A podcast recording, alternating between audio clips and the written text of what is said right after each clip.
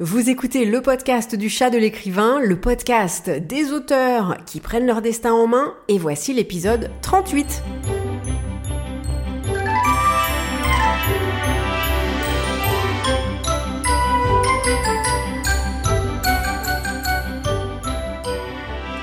Vous rêvez de vivre de votre plume? Alors détendez-vous, libérez votre imagination et découvrez ce qui est possible. C'est l'heure du podcast du chat de l'écrivain présenté pour vous par l'auteur de la série best-seller 16, Caroline Vermal.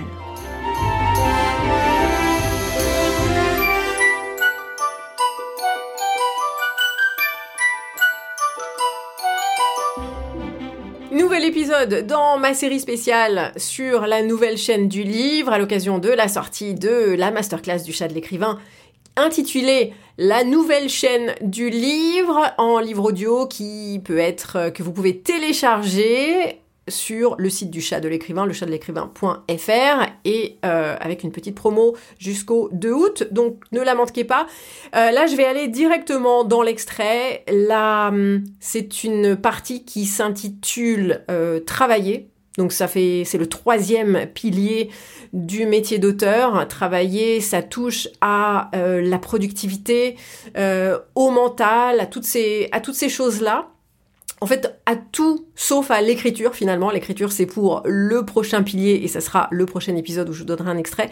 Là, c'est vraiment travailler, c'est l'organisation, c'est la logistique et c'est la façon de penser à l'activité d'auteur. Et qu'est-ce que ça veut dire? Voilà, allons directement dans l'extrait et je vous reprends juste après.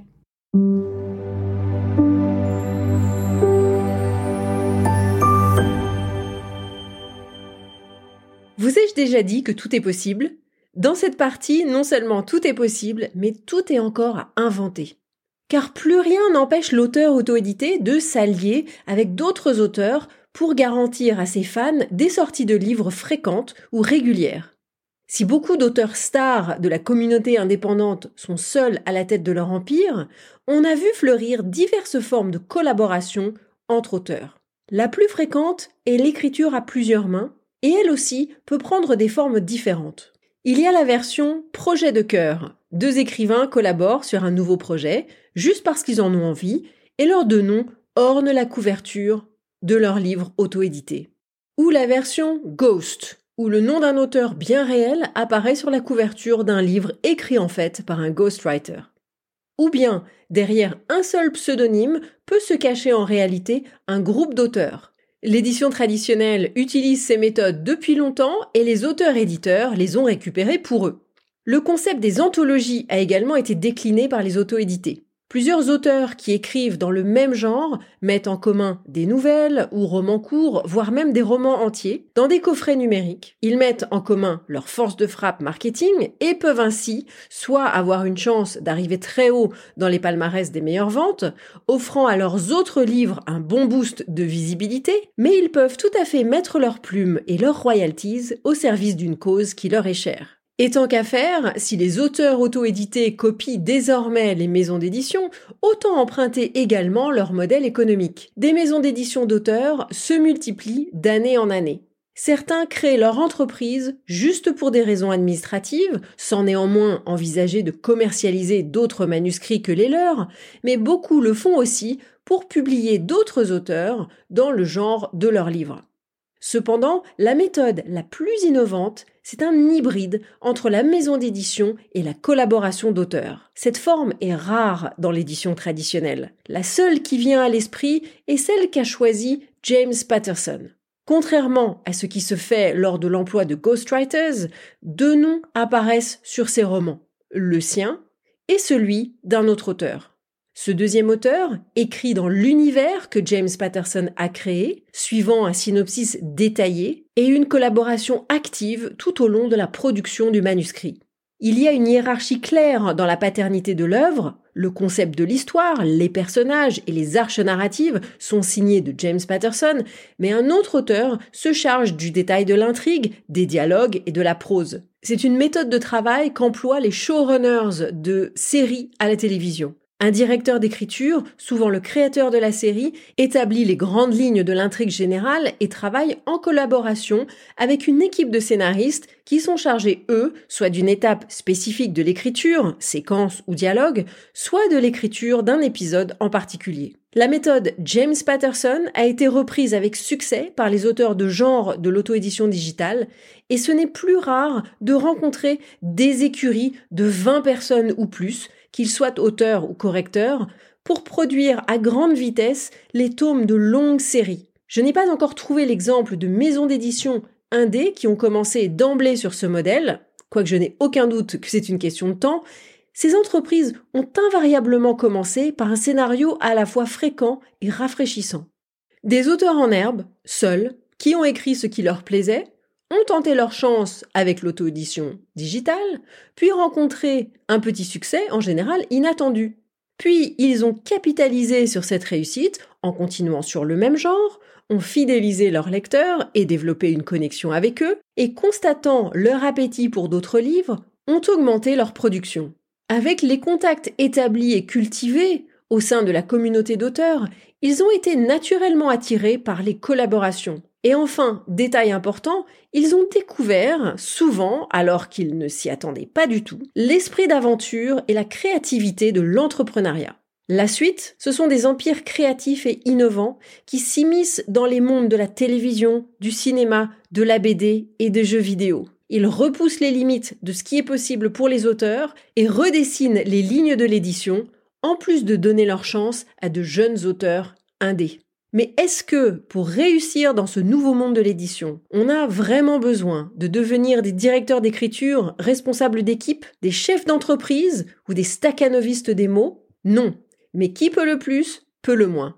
La réussite à grande échelle est possible pour l'auteur flâneur solitaire qui ne veut sortir un livre qu'une fois de temps en temps quand ça lui chante. Mais pour lui qui n'alimente ni l'algorithme de nouvelles publications, ni l'attention de plus en plus fugace des lecteurs, la connexion avec son public entre deux sorties est primordiale. Et c'est là qu'intervient un nouveau changement de paradigme pour l'auteur qui veut faire de l'écriture son métier. Une nouvelle idée de la créativité. Avec la chaîne du livre digital et la nouvelle auto-édition, un auteur est donc devenu un auteur-éditeur. Deux chapeaux, celui de l'auteur et celui de l'éditeur. L'art et le business, c'est vieux frères ennemis. Mais s'ils n'étaient pas si ennemis que ça, et si l'incompatibilité entre l'art et le business n'était pas une loi immuable, mais juste une idée reçue, et une idée particulièrement commode pour ceux qui, de tout temps, ont géré les affaires des artistes, pas forcément dans leurs intérêts d'ailleurs. Alors, loin de moi l'idée de peindre avec un même pinceau les charlatans qui de tout temps ont exploité les artistes et les professionnels compétents qui travaillent dans les industries créatives pour soutenir les créateurs. Je veux simplement ouvrir votre esprit à la possibilité qu'un auteur puisse exprimer sa créativité dans son art et dans ce qu'il construit autour pour s'assurer que son art puisse le faire vivre. D'abord, qu'il trouve son épanouissement dans ces deux activités, mais surtout qu'il applique autant d'inventivité et d'authenticité à son business d'auteur qu'à ses œuvres littéraires. En bref, je veux vous éveiller à une nouvelle idée de la créativité. Souvent, pour les auteurs auto-édités débutants, tout ce qui incombe à la partie édition de leur activité est automatiquement une corvée. De la maquette du livre à la vente, de l'emailing aux réseaux sociaux, rares sont les auteurs débutants qui s'enthousiasment à l'idée de porter le chapeau d'éditeur.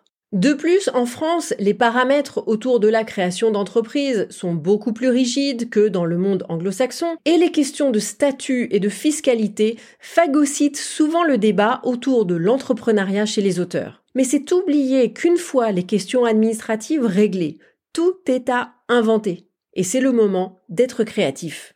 Revenons donc à l'auteur qui écrit un livre de temps à autre, seul, et sans calendrier de publication particulièrement stratégique, mais qui espère quand même vivre de sa plume. Pour pallier aux longues périodes de temps entre les sorties, on l'a vu, il devra faire un effort pour que les lecteurs ne l'oublient pas. En d'autres termes, il devra se soucier de son marketing. Mais plutôt que de considérer ça comme une contrainte pratico-pratique, pourquoi ne pas trouver de nouveaux canaux pour exprimer cette créativité dont il déborde? Car c'est là qu'il a tout à inventer. Personne ne lui impose la forme que ce marketing doit prendre. Il peut écrire une newsletter dans la voix d'un de ses personnages, il peut enregistrer un audiobook à épisode, il peut créer des visuels pour des publicités Facebook, il peut organiser des événements, réels ou virtuels, il peut publier un coffret numérique spécialement pour les fêtes, il peut publier du contenu personnalisé à l'attention d'une poignée de mécènes, il peut mettre en place une séquence d'emails automatisée qui raconte les coulisses de son écriture, il peut créer de la merch pour Noël, etc., etc., etc.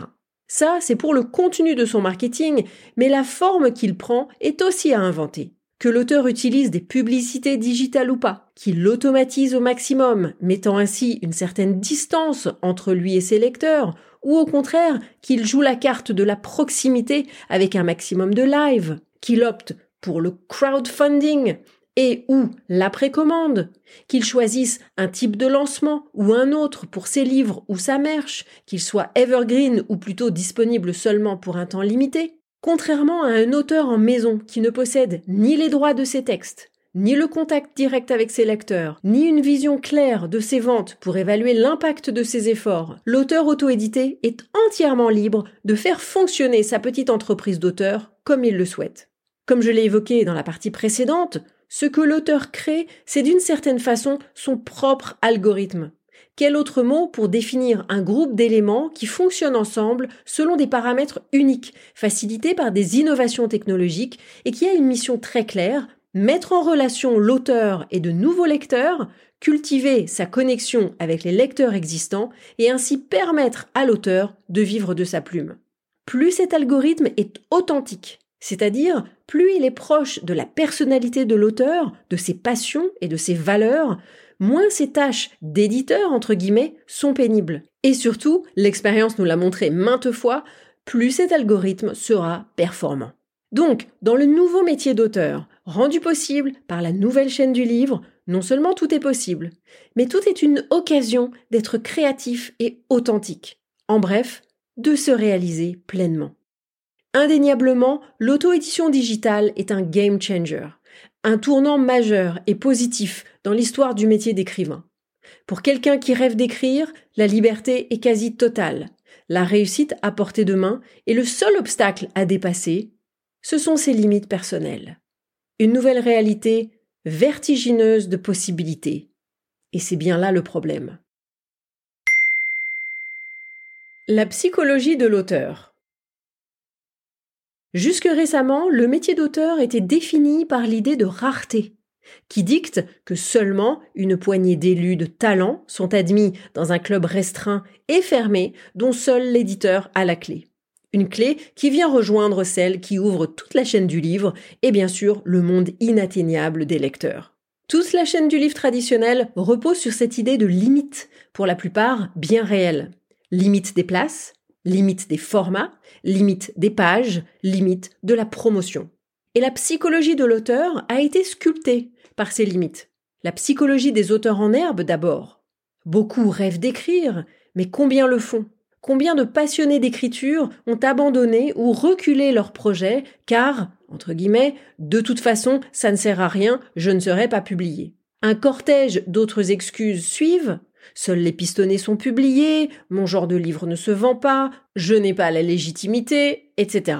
Puis la psychologie des auteurs qui arrivent à être publiés. Savoir qu'on a été choisi, parmi tant d'autres, par la maison d'édition, n'est pas sans conséquence. Ensuite, être choisi, ou non, par les représentants, le diffuseur, puis par le libraire, puis par les critiques littéraires, puis par les prix littéraires, tout cela va sculpter la vision que porte l'auteur sur son propre travail.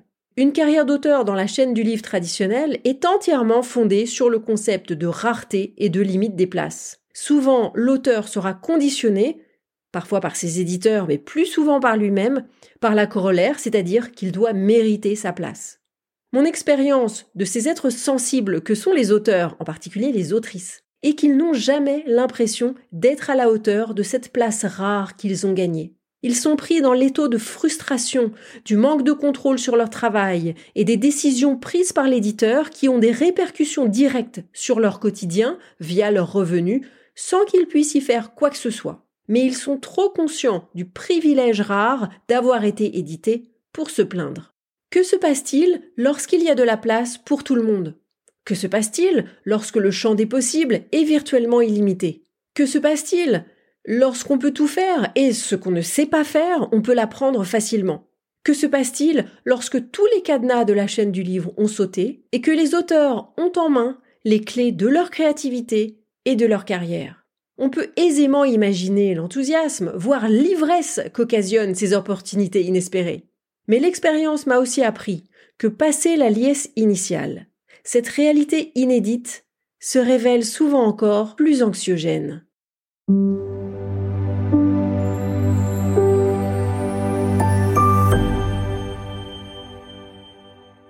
Croyez pas que l'ère digitale et la nouvelle chaîne du livre, c'est les bisounours et c'est euh, c'est un espèce de paradis euh, où tout va bien Non, non, non. Dans l'audiobook, après ça, je rentre dans la dark side. Euh, j'ai plusieurs longs chapitres sur sur les dangers de cette nouvelle chaîne du livre, euh, comment naviguer autour de ces icebergs, euh, comment les gérer au niveau du mental.